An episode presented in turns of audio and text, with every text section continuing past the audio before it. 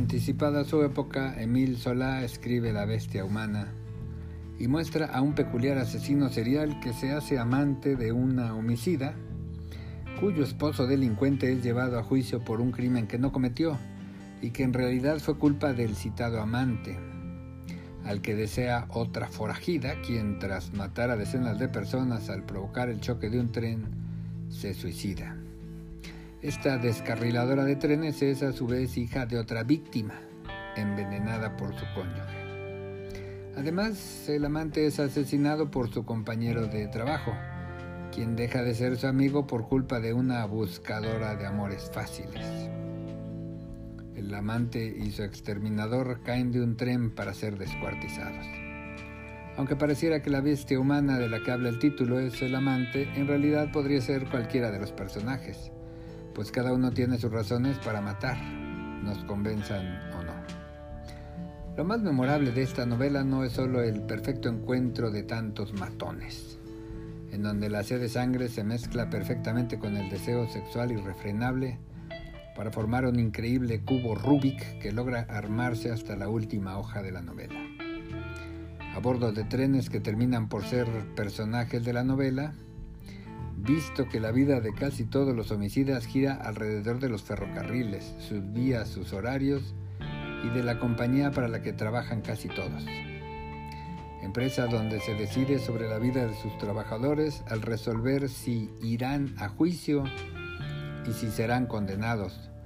con tal de esconder los abusos infantiles perpetrados por el primer asesinado, un alto funcionario de esta compañía. La novela inicia cuando el esposo comprende que su cónyuge ha sido víctima sexual del aparentemente irreprochable directivo de la empresa ferroviaria, y con esto inicia el camino colectivo hacia la sangre. Los esposos apuñalan al depredador sexual y por un azar que parece formar parte de un plan divino para que todos los matarifes interactúen, el apuñalamiento es atestiguado por el futuro amante, cuya constante compulsión de muerte lo convierte en uno de los mejores homicidas literarios de todos los tiempos,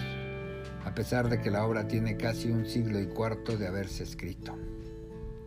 Las descripciones sobre su sed de sangre que le brota cada vez que tiene al alcance una mujer para tener sexo con ella son descritas con una perfección envidiable y logran en el lector no solo el espanto de sentirse en la interioridad de un verdadero asesino, sino la sorpresa de establecer hasta qué grado puede ser manejado una persona por sus deseos irrefrenables.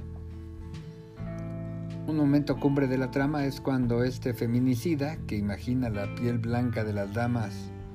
como un lienzo para pintar con sangre a lo Pollock, comprende que su amor por la esposa debe limitarlo en incluirla en su lista de candidatas inmediatas a ser apuñaladas. El momento en que sale de la alcoba con un cuchillo en la mano y comienza a seguir mujeres en la calle evidencia la destreza de Solá en la comprensión de la psique humana. Solá confronta a todos estos depredadores con la ciencia humana representada por los ferrocarriles, en su momento muestra de la más avanzada tecnología que permitía a los soldados marchar a la guerra o a las amantes huir a París cada viernes. Resulta sintomático que el amante feminicida visualice a su locomotora como un objeto de amor al que debe dedicarle más tiempo que el que durante toda su vida le ha dado a las mujeres, salvo para querer matarlas. Los directivos ferroviarios no se quedan atrás. Las componendas en la investigación en el juicio derivan también en una peculiar forma de crimen, porque no solo acaban con la vida de inocentes, sino que trastocan el pacto social demostrando que es igual o más delincuente el que clava el cuchillo en el cuello de las mujeres que quien decide proteger a un pederasta violador. Y si fuera por lealtad al empresario abusador, quizás se entendería, no justificaría, pero lo hacen por cuestiones políticas y financieras. Peor todavía, esconden pruebas que demostrarían la inocencia de un exconvicto que es procesado junto con el esposo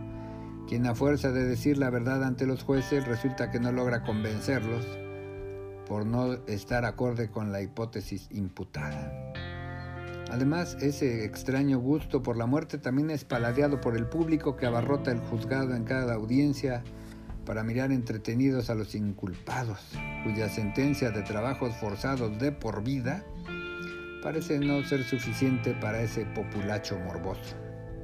Mientras la cinematografía y las series en las plataformas se llenan de asesinos seriales y de complejos homicidios, donde en muchas ocasiones el propio condenado resulta el héroe de la trama, por ejemplo Dexter en la televisión y Hannibal Lecter en el cine, Solá anticipa la descripción logradísima de la sed de sangre por la enfermiza necesidad de poseer a la persona amada incluso destrozándola. Aunque quién domina a quién si es la víctima quien enciende la compulsión del asesino. Conviven los verdugos con métodos tan dispares como estrangular, acuchillar, arrojar a la víctima a las vías del tren, descarrilar a este para que mueran los pasajeros, un daño colateral dirían décadas después, o en matar lentamente a la cónyuge con sal y medicinas envenenadas. Una novela adelantada a su época y que bajo la bandera literaria del naturalismo, Solá logra una de las cumbres en el ahora conocido género de los asesinos seriales, con la interacción de personas incapaces de controlar sus ansias homicidas. Es lo habitual diría Solá.